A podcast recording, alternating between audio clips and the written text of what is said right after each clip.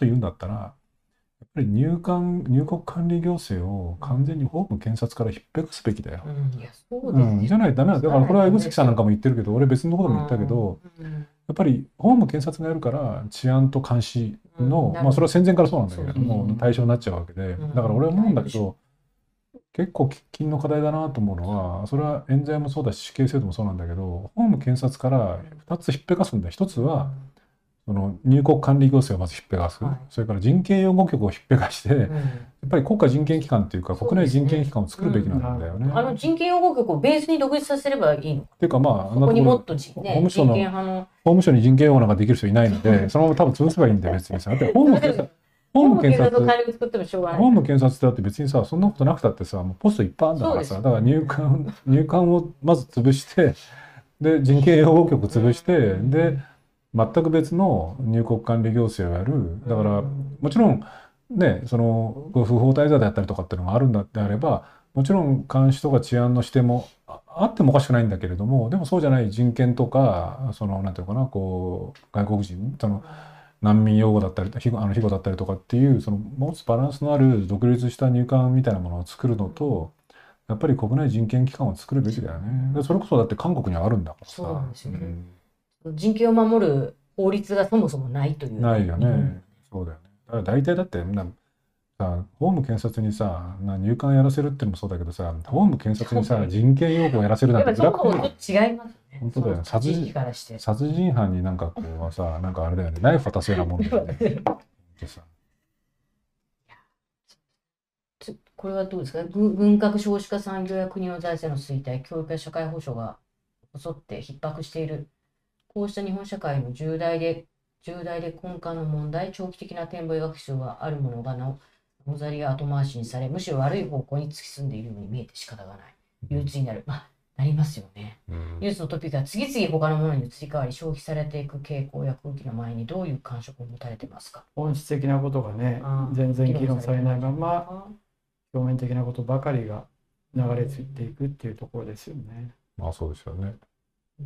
まあ、一つの希望はあの2年前の入管法廃案になった動きと今を見ると本当にあの世代を超えてですね若い方から本当にお年寄りの方までがあの正門前に集まったりいろんなアクションを起こしてくれてるのでやっぱり人権ってやっぱり何者にも代え難いものだと思うんですけどそういう本当にその大切なものに気づいてきてる方もたくさんいるしそこで声を上げてきちんとアクションを取ろうってことをやってる方たちもすごく私はやっぱり2年前と今の空気はそこは圧倒的に変わったと思います。で今日も私全然ジャニーズ問題でチェックできなかったんですけど入管法改正で、まあ、3回目以降の難民申請を認めないというこの発言の土台として一つの国会発言で非常に重要視された柳瀬房子さんという2004年に政府の諮問あの有識者会議に入って2005年以降その難民認定に関わるあの参与員というのをやってらっしゃった方なんですけどこの彼女の発言が虚偽ではないかという指摘があってこれものすごく今、まあ、あのネットとかツイッターで見てると分かるんですけど、いくつもの彼女のあの朝日新聞とか日経新聞とかそれから入管庁の資料とかにいろんな彼女の発言が出てるんですけどそれぞれを統合すると彼女が言ってる、えー対人対面してこれだけの方を、まあ、下手すると年間1000件彼女の言ってる数値から見ると年間1000件対面をしてる可能性が指摘されてるんですけど厳密にその参与員が、えー年間やれる件数ってあの日弁連出身の参与員で平均値が36件。であの政府側の、えー参考人で出た安富さんとかそういった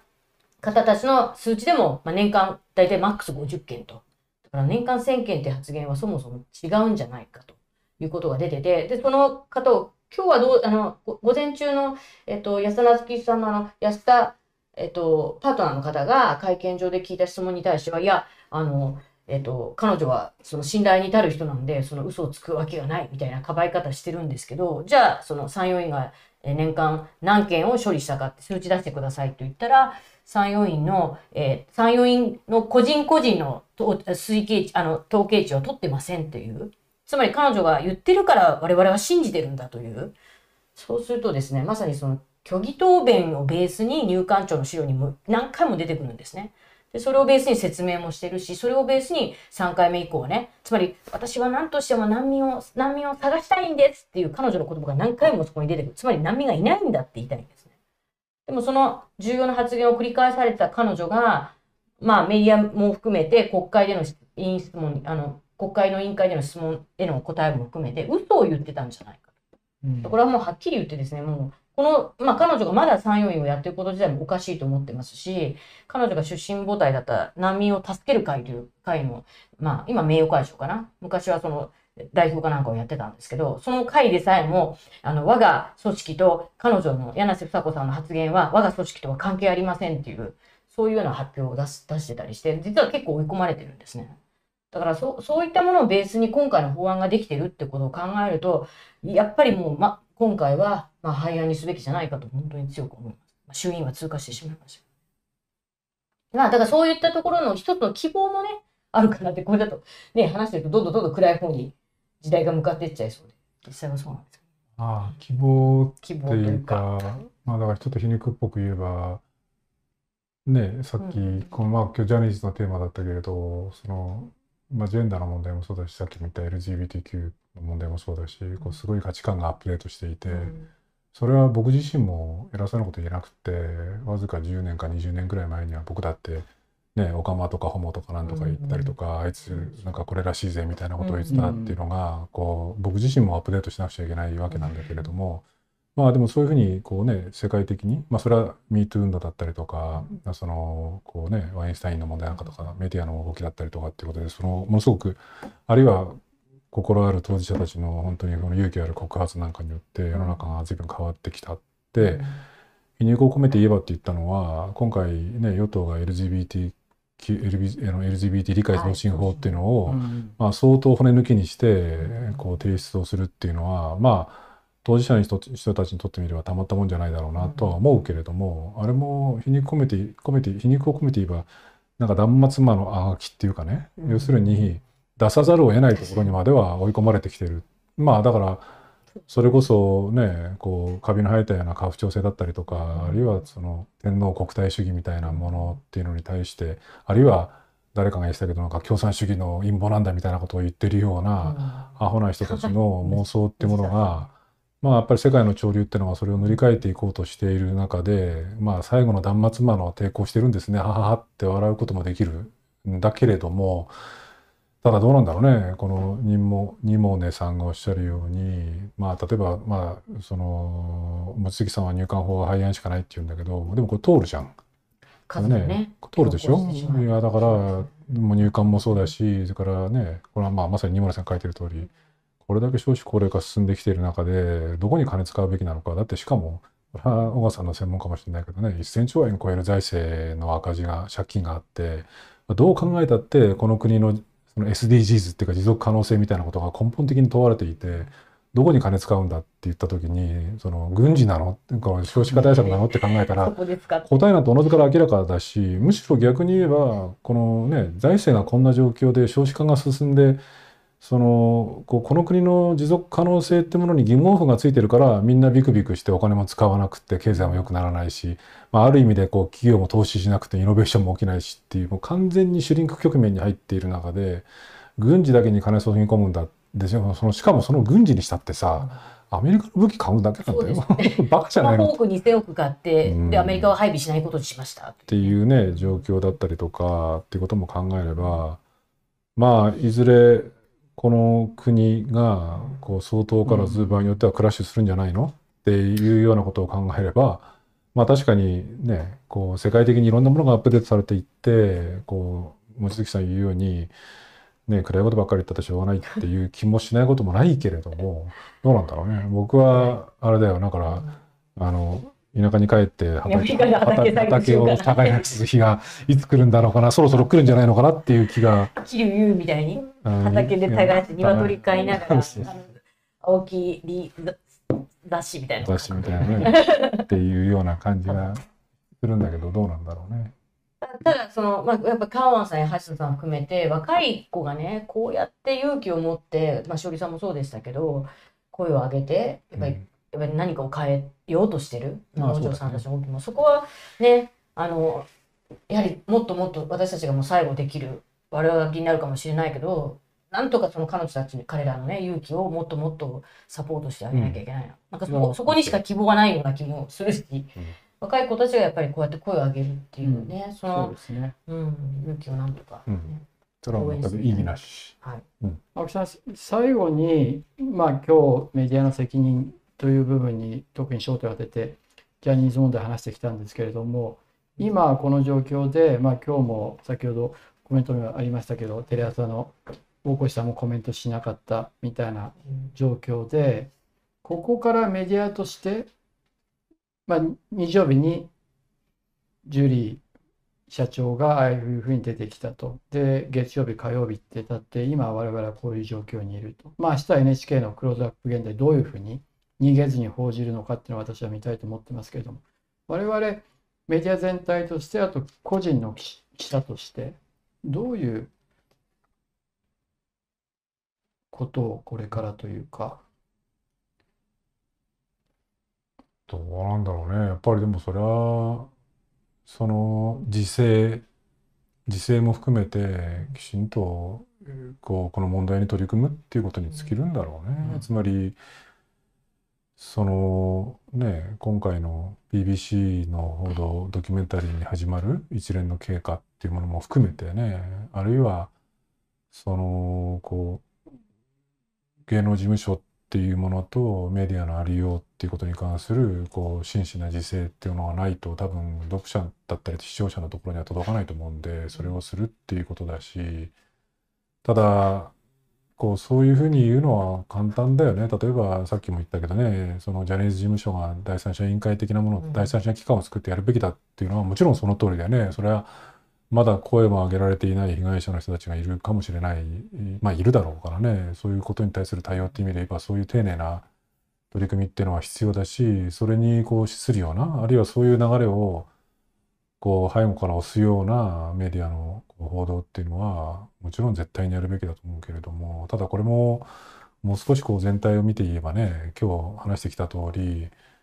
これってジャニーズの問題だけなんですか？っていう、そのつまりこの国のメディアっていうもののありよ。うあるいはこう権力とか権威とかこう強者っていうものとこう社会とかメディアまあメディアが一番そうなんだけどメディアもそうだし社会がどう向き合うのか。それはおかしいものはおかしいんだしっ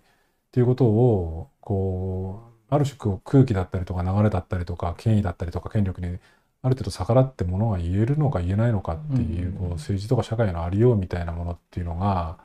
非常にこう弱っている中でしかも弱ってるだけじゃなくてさっきね望月さん言ってこう勇気出してこう告発する人あるいはそのねその本当のことを喋る人っていうのがいてそういう人たちの背を押すのが私たち仕事だって言って全く同意だけれども一方でそういう人たちを冷笑したりバカにしたり茶化したりするだけじゃなくて攻撃したりするみたいなムーブメントっていうのがこう異様に強まってるっていうことも考えたりとかするとどうなんだろうね。これもだから一朝一夕に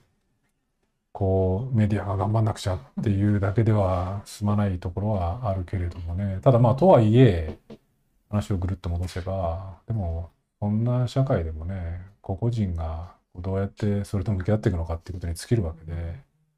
今日たまたま朝日から書評を頼まれて朝日で書評じゃなくてあのあれだよあのあの、えっと、毎週土曜日のあの書評欄の一一番トップで紐解くって言って、なんか、ああ、ーはい。の、ノンフィクションを何冊か紹介してくれって言われて、まあ僕が影響を受けたノンフィクションっていうので、何冊か紹介しあのして原稿を今日、あの、昨日か送ったんだけど、その中の一冊が、まあ、ベタだけども、あの、抵抗の新聞人、桐生悠々っていう本でね、だからまあ、それは東京新聞なんかよく書いてるけども、うん。まあ、あれ、信濃毎日新聞の出資だったけどね、だけど僕はあれを高校くらいの時に読んで新聞記者になろうかなって実は思ったっていう原点があったりとかするもんだから、うん。まああれだってそもそも僕長野出身で、ん。桐生優っていうのはもちろんもともとはねあの人は別に長野の人じゃなくて朝日とか毎日の記者やってから新米の主筆で招かれていくわけだけれども。でだけど新米のね地元紙の主筆だしそれからあの入間五六さんって実は僕の高校の先輩なんであ、そうあなんですか？著者の入間五六さんって直木賞作家のねアトラス伝説で直木賞取った入間五六さんって僕の高校の先輩でだったりとかすることもあったりとかしてだから高校の頃に読んだんだけどであれ見て新聞記者になりたいなと思ってまあこれは僕が今更言うまでもない桐生優ってねあのこうさっきの大戦中んそのメディアが、まあ、メディアってあの当時はテレビはなかったけど新聞にしても何にしてもメディアが全てこう軍部ファッションの先導者になったっていう、まあ、痛切な、ね、失敗を犯す中で、まあ、桐生優はかろうじて抵抗の爪痕を残したっていうのに憧れて僕みたいな人は新聞記者になってるところもあるから。まあ桐生悠々とはもちろん言わないけれどねそういう先達がやっぱりこういろんな人たちを育てていくんだろうなっていう気はするよね。あの桐生悠々の有名な句あるじゃない？なんだっけ、えーコオロギはコオロギは鳴き続けたり嵐のよって言うんだよね。うんコオロギは鳴き続けたり嵐のよ。これ言わんとするところはもう明確だよね。あのそうですね。多摩の都立多摩霊園にうんあの桐生桐生家の墓っていうのがあってさそこにその墓碑が立ってんだよ。そこにコオロギは鳴き続けたり嵐の夜って書いてある嵐の夜って書いてあるんだけどまああの時代に鳴き続けたね彼に比べて今泣泣くのって別にてか今泣いても別に命取られるわけじゃないしさ。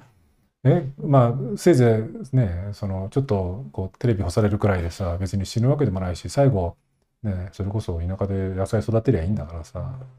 まあ頑張りましょうっていうことなんじゃないの？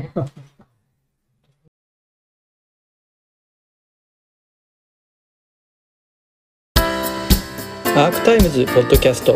お聞きいただきありがとうございます。他にも様々なエピソードがありますのでぜひお聞きください。動画は YouTube 上のアークタイムズチャンネルでご覧になれます。こちらもぜひご活用ください。